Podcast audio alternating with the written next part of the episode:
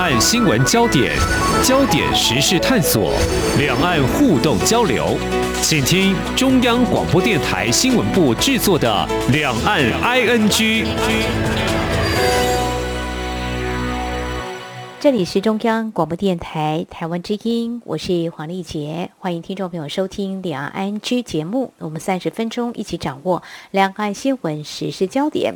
那么提到呢，在一九八零年代，大概就有不少国家掀起华语热，开始学中文了哦。那么原因呢，应该是不外乎是经贸啦。那么讲务实一些，就是中国大陆的改革开放也发展了经济。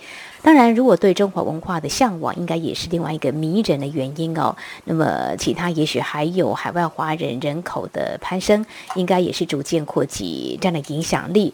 说到这个学中文呢，也有不少来到台湾。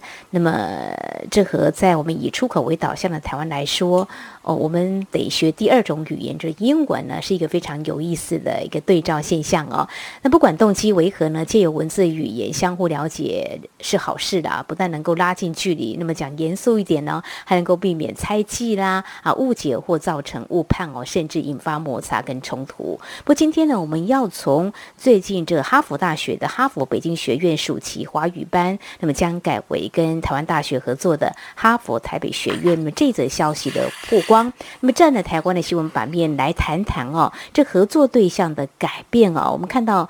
呃，哈佛大学那边是说，因为感到这个中国是不友善的啊一些决定或做法，这背后有政治决定吗？或说只是单纯的阶段性很自然的安排呢？我们在今天特别邀请台湾师范大学华语文教学系副教授杨松荣啊来跟我们谈谈，非常欢迎杨副教授，您好。好，您好，大家好。好，谈了这么多，我们先从贵校来说好了哦。台师大是培育师资的摇篮哦。那么当然，在台湾，包括我们台师大，还有一些学校都有开设华语课程。但是，我想贵校呢是有不少针对想学中文的学生开设的一些相关的课程。如果就老师啊，您所接触从嗯，不管是欧美啊或海外的一些学生啊，他们到台湾想学中文，他们大概主要有哪些动机呢？就是说，他们为什么要来呢？呃，如果说讲这个华语文的学习啊，我们应该就是从这个时间来讲啊，嗯，其实世界各国都是在第二次世界大战结束以后啊，才慢慢建立了这个外国人啊学。语言的这种机制，那华语也是在那个时候安排的。如果从这个角度来讲哈，那台师大的国语中心哈，目前就是历史最悠久的华语文学习中心了啊。那这个是一九五六年的时候就成立。从这个时间来看啊，大概有一个相当长的时间里面哈，台湾都是呃学习华语啊，世界各国的首选。啊，那我们知道说，世界各国哈，欧洲国家有一些汉学中心，他们都有学中文的传统。那在那个情况下啊，世界上最优秀的呃汉学系，嗯就都选择来台湾啊。那其中呢，就说有一部分是跟呃台大合作，有一部分跟师大合作。跟台大合作最有名的啊，就是斯坦福中心。啊，所以我们说，哎，今天讲到哈佛大学哈，这个对我们来讲并不陌生。这个刚刚这个是从时间的角度，我们本来就是历史悠久啊，有跟世界一流的大学合作的经验。那么如果说从空间上来讲哈，我们说全世界哈，语言的市场里面哈，最大宗应该是英语学习市场。嗯，可是呢，英语学习市场你有好几个地方可以去哈，原则上这个美国、英国。呃，澳洲、纽西兰、加拿大都可以去。对呀。但是世界上第二大的这个语言学习市场啊，就是华语市场。嗯哼。那华语市场呢，目前主要的供应商其实就只有两个，一个就是中国，一个就是台湾啊。是。那所以说，台湾呢，呃，从以前到现在哈，其实在这件事情上面哈，都还算是屹立不摇了啊。哦。那意思是说，呃，不管它的目的哈，是从早期的。呃，以这个学术研究啦、汉学啦，哈，这种就说专家为主的，还是到现在啊，有更多的人哈，是从个别的角度，呃，文化上啦，或者说他希望能够经商啦，想要发展这个世界的这种语言啊，其实呢，华语都是重要的语言那台湾呢都是重要的学习基地。嗯那么我们刚刚讲到的几个，就说有历史的这个大学啊，其实在国际上就是有很长的这个口碑啊。嗯。那这一点就是说，当两个供应商嘛啊，如果中国的就说市场出了问题啊。很自然的选择来台湾，就是一个必然的发展。好，到底出了什么问题呢？等一下，我们也可以来试着探讨一下哦。继续谈到到底要选台湾或中国大陆。将近十年前，我到泰国去旅游，当地的地陪哦，因为他的华语讲得非常好，我说你讲得非常好啊，那你在哪里 学中文？到台湾吗？他说我在中国大陆，然后我就没有再继续讲下去。我想中国崛起，还有中国大陆的游客也非常的多，往东南亚。旅游，所以倒也可以理解了哦。不过就说，不管是选择中国大陆和台湾，那比较不一样的，像台湾是用繁体字的，中国大陆是简体字的，怎么样来学？当然，我们在台师大，我们当然是教繁体字，怎么样认识啊这个语言，还有这个文化的熏陶呢？也是等一下我们可以来分享的。当然，我们知道到台湾学中文的一些名人也都是有的哦。好，老师刚才提到就说。嗯，到底出了什么样的问题？好啊，那我们就来谈谈这哈佛大学的哈佛北京学院。其实它举办已经有十六年了哦。过去几年吸引上千名的这个名校，包括哈佛、耶鲁这些学生啊，前往中国大陆北京参加有九州的暑期的华语班哦。那现在呢，它转向跟啊我们。台湾大学来合作成立这样哈佛台北学院，预计在个二零二二年的时候就会来启动。我们看到我们的外交部其实有对外说明，就说，呃，外交部还有驻波士顿办事处都曾经协助推动啊这个案子哦，所以非常欢迎美国精英到台湾研习这华语文。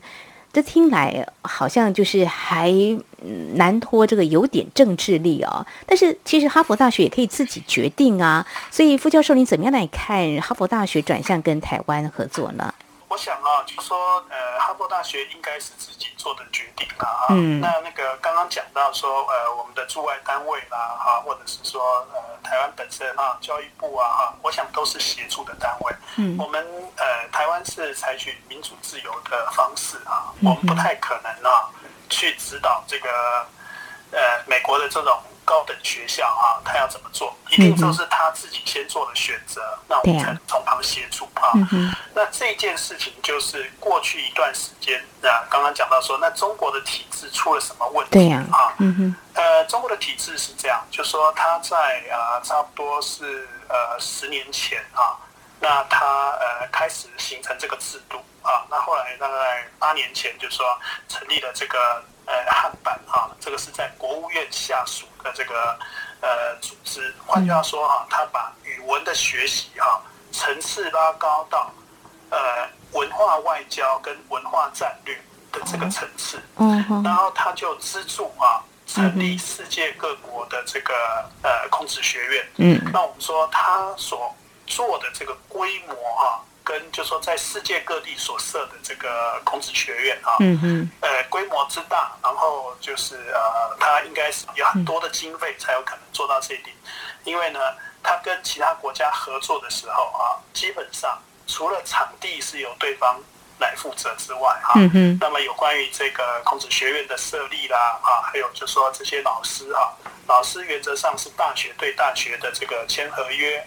然后把老师送过去，还有加上所谓的志愿者老师，也就是说动员呃这个大专院校啊相关科系的学生，让他们到各国去教。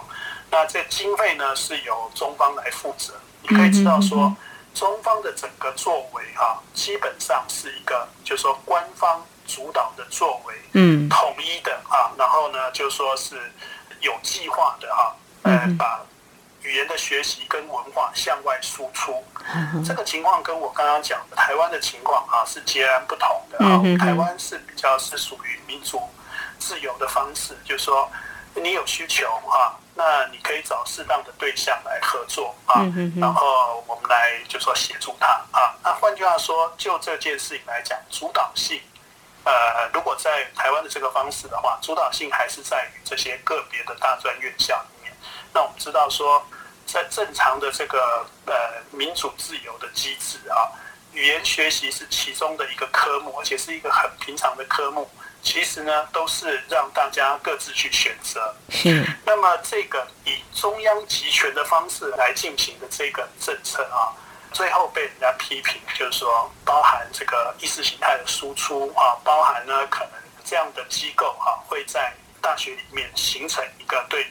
呃，言论自由的钳制啊，只要任何听到他们对于就是中方不利的言论，他会加以抗议。嗯，那后来还有查到一些事情是跟这个间谍有关，所以呢，呃，就整个刚刚讲的孔子学院的这个发展啊，它最后哈，呃，刚开始最早的时候是由瑞典先把这个孔子学院关闭，嗯嗯，然后呢，接下来大概四五年的时间哈，就慢慢发展到。就说其他的欧美国家，嗯，现在原则上，呃，美国呢是去年的时候啊，呃，定下了这个政策，是，那么要求在去年年底的时候把所有的空子学院关闭，但实际上因为这个还是一个大学对大学哈的这个机构的签约了哈，所以有很多约哈，假设它还没到期的话，现在都还在持续之中啊，但是政策上已定了，所以会陆续关闭。那这个如果站在美国的大学的角度来讲，它本来也还是一个自由选择的选项。是。但是呢，当现在就是说，美国国务院有这个很清楚的指引哈，是指中小学的这个合作就是关闭啊。那么大学其实呃受到这整个气氛的影响啊，一定会另寻出路了。好，那我们说，如果在这个大气候之下啊。其实那个哈佛大学的转向哈，嗯哼，只是这个大气候里面的一个小小的新闻而已。因为呢，实际上呃，我所知道就是呃，至少有二十几个大学哈，都是已经转成为跟台湾来合作。哦那只是说报道上就说，因为哈佛大学就是比较知名，最高学府嘛，哎，就说洞见观瞻，嗯，哎，洞见观瞻，所以就说呃，特别报道出来。可是呢，我想。大的走向啊，一定是说，假设他大学选择，要么就是他不特别去强调，就是要从外界得到华语文教育的资源。那如果他要希望有哈，就是说我们知道语言学习还是需要这个环境嘛哈。是。那么这样比较起来，台湾的环境就是说它自然优越。嗯。其实你不需要特别去 promote 它哈，不需要特别去推销啊。对。那。一般的就说大专院校哈，如果是一流的大专院校，一定知道说语言学习呢，如果能够在一个自由、民主、开放的空间啊，其实是比较自在的一个学习方式的。那台湾在这一点的这个优越条件哈，是自然浮现。我觉得我们也不用说。用政治的角度啊来去理解这件事情。嗯哼，不过中国大陆是展现它的文化外交哦，从它的着力孔子学院，我们过去在节目当中有探讨过哦。之所以转向，就是哈佛大学。它原本是跟北京语言大学的合作，但是转向跟台湾大学合作。那么对外的说法是说，中国大陆是日益不友善了哦，包括教室啊、宿舍取得。我想这是台面上我们可以看得到的，但是嗯，我们杨副教授是观察，其实从中国大陆了孔子学院的一个经营，这几年快速就已经在很多国家成立，但是呢，慢慢的紧缩。美国的态度最为的明显哦。刚刚有提到，就是说像美国前国金蓬佩奥去年。他九月就说，希望年底之前，美国孔子学院数量能够归零啊。当然，美中关系是交割的，但最近的一个情况到底是怎么样呢？也是值得来关注的。好，这是在我们节目前半阶段呢，非常感谢我们台师大。华语文教学系副教授杨聪荣解析，最近呢，大家关注就是哈佛北京学院呢一个暑期华语班呢，在明年将会改成哈佛台北学院，意思是不跟中国合作，要和台湾大学合作。怎么样来看哈佛大学它的自主决定？那台湾在华语教学这个部分，不管是呃未来要在全球很多国家来推这个华语文教学，还有如果说有国际交换生，可以怎么样很自然的把文化做。啊，最好的一个交流。我们节目稍后回来。今天的新闻就是明天的历史，探索两岸间的焦点时事，尽在《两岸 ING》节目。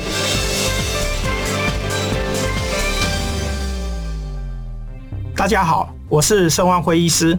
如果在外不方便湿洗手，可使用酒精含量六十至八十 percent 的干洗手。确实搓洗双手的手心、手背、指缝、指尖、手腕等处，至少二十到三十秒。特别是在用餐前、进出医疗院所、公共场所、搭乘大众运输前后，一定要正确清洁双手，才能保护自己，远离疾病威胁。有政府，请安心。以上广告由行政院与机关署提供。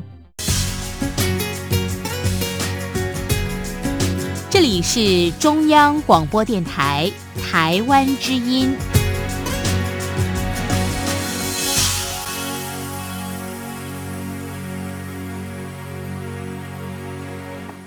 这里是中央广播电台，听众朋友继续收听的节目是《两岸安居》。我们在今天节目当中邀请台师大华语文教学系副教授杨聪荣，跟我们一起来关心跟了解哈佛北京学院明年开始呢要结束过去十六年跟。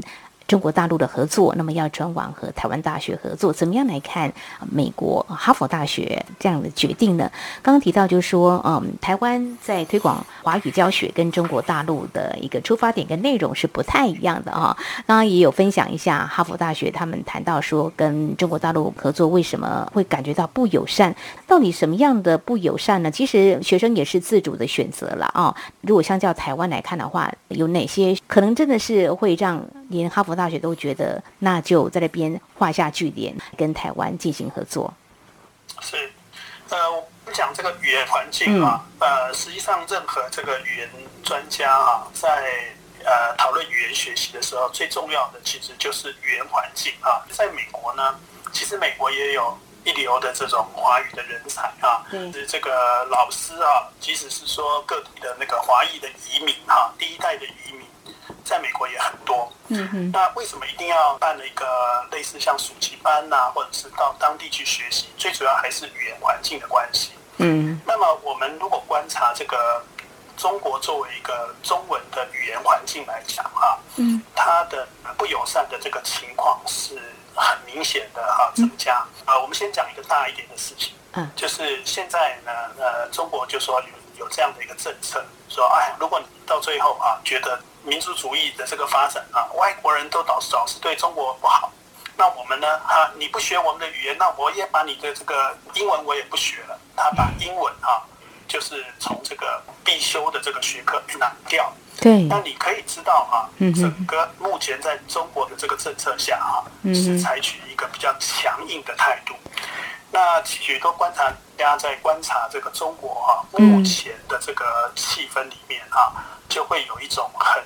强烈的啊，就是在美中对抗的气氛之下啊，把外国人啊，特别是欧美人士哈，当做是对中国不友善，所以呢，他有一个反制的这样的一个一个态度在里面。哦，这是第一点。嗯，听来就是说，中国大陆是展现他的自信，我不一定要学你这个英语或美语。哦 可是早年的时候，我听到一些老师啊，就说呃，可能就是一个呃课座啊，哇，在北北京大学校园里头，一大早听到好多学生呢在练习他们的语文，一 非常认真，感觉他们就是要。把中国的实力呢给推出去，就是你可以到很多地方去留学，语言变得相对重要。那但是呢，现在可能他们的政策或跟一些国家交往，比如说美国，是不是关系有了一些变化？所以他们政策上也做了一些调整。说我们必须要分别哈这两个不同的情况。嗯，你说个别人士啊，的确个别人士还是有很多人他是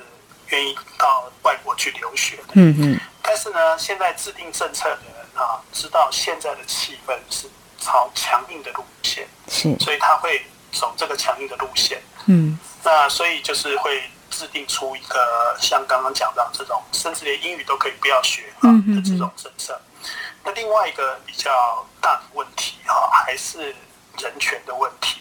嗯，我们说基本上如果是西方的学生哈，他在中国以外的地方，他很自然的就接收到讯息。那你说，不管是呃，在过去两三年的时间里面所发生的，不管是香港的议题，是不管是新疆的议题哈，甚至呢，就说啊，西藏啦、蒙古啦、呃，台海啦，你都发现一个这种情况，就是说，中国呢越来越不能忍受，比方说少数民族的权利，所以就是对他们采取比较强硬的哈压制的同化的学中文啊，那表现的像其他的这个中国人一样。这种气氛之下哈，对于海外去学习的人来讲，他是很自然的会对这些议题有有一点意见。嗯。可是呢，在目前这种气氛下，你不小心讲了什么话啊，可能会动辄得咎。这个我想就是说，这个也是环境不友善哈的情况。那我想最关键的还是民主、自由、人权的这个价值啊。现在看起来就是这个差距越来越大啊。这个我想是整环境的因素。嗯哼哼，好，这个语言学习环境的不友善，比如说不够自由，学术的研究或者说学习上都有一些限制的话，恐怕有些要做出决定。当然，他们强硬的态度有可能，刚才副教授提到是美中交恶的关系嘛？那我们也知道，谈到台湾有推动所谓迈向华语文教育产业输出，过去有八年的计划。那对对对对，那目前正接续要推国内，包括刚刚提到台大还有贵校。台师大有十所大学跟欧美二十一所大学的优华语计划哦，这个校际之间合作，在华语教学跟文化推广，我想有更多的机会啊。那这个部分的话，副教授，您有什么样的建议或看法呢？我们其实台湾呢，在过去大概十多年的时间里面，哈，从原来的少数大学有华语文科系啊，有华语的教学系，现在呢。呃，在我们的这个国际化的这个政策之下哈，嗯嗯，现在已经到了几十所的这个学校啊，有相关的科系或语言中心啊。嗯哼，那这个如果说在一般的情况下，可能台湾这样的成长啊，是因应世界上国际华语热的这个气息。可是我认为说，刚刚讲到的哈，以美国为主的这个市场的这个转向啊。我认为我们目前的做法是还不够的哦啊嗯哎，也就是说，过去有大量中国留学生到了美国本土去啊，那也够变成移民，然后在各个领域里面啊崭露头角。嗯，现在在美国的情况是说，过去的这些重要的职位啊，如果有了中国移民哈。来任职的话，现在都经过重新的检讨，那么估计有些人就说这些位置可能就会空出来。我认为台湾呢，呃，就说目前经营这新的这个政策哈，应该要有一个重新的计划，就说台湾应该要有一个大规模的哈，嗯，进军美国市场的计划，因为这个空缺已经拉出来。哦，那目前既然台湾有这么多的这个华语科系啊，每年有这么多的毕业生，但是我们说实在话啊，我们这些毕业生其实呢，并没有一个好的安排啊，让他们可以到海外去教书了啊。嗯那假设因应这个空缺，其实台湾的政府可以更积极一点，提高层级啊，或者说有一个外交的这个协助多一点啊，然后让。更多的人哈，可以协助他们自由的去接触哈，所有的这种机会。那我觉得就是说，它的可能的这个规模跟数量哈，应该是要更高了啊。那尤其是我觉得就是说，我们在台湾，我们现在已经接受了这样的一个看法，就是其实如果台湾的子弟啊能够到各地去发展，其实长远来讲，对台湾本地。是有好处的啊，我们跟这些地方有更深的一个连接。那目前呢，华语文啊的教育其实是最容易，就是说呃有需求啊，因为各地学习华语文的机构啊，都需要有这个 native speaker 来认识。嗯哼。那我们有一段时间，台湾在，比方说在美国的大学里面啊，当老师的人越来越少。现在这个时候应该是一个很好的机会哈，嗯呃，好好的把这些，就说我们重新就说啊，在建立这个桥梁啊，让他们到这些地方认识，未来发挥这种文化交流哈的这个平台哈，这个效果更好。嗯，目前我们的做法还是等于说在原来的这个脚步去走了啊，那我们没有就说大规模的这种改变这样。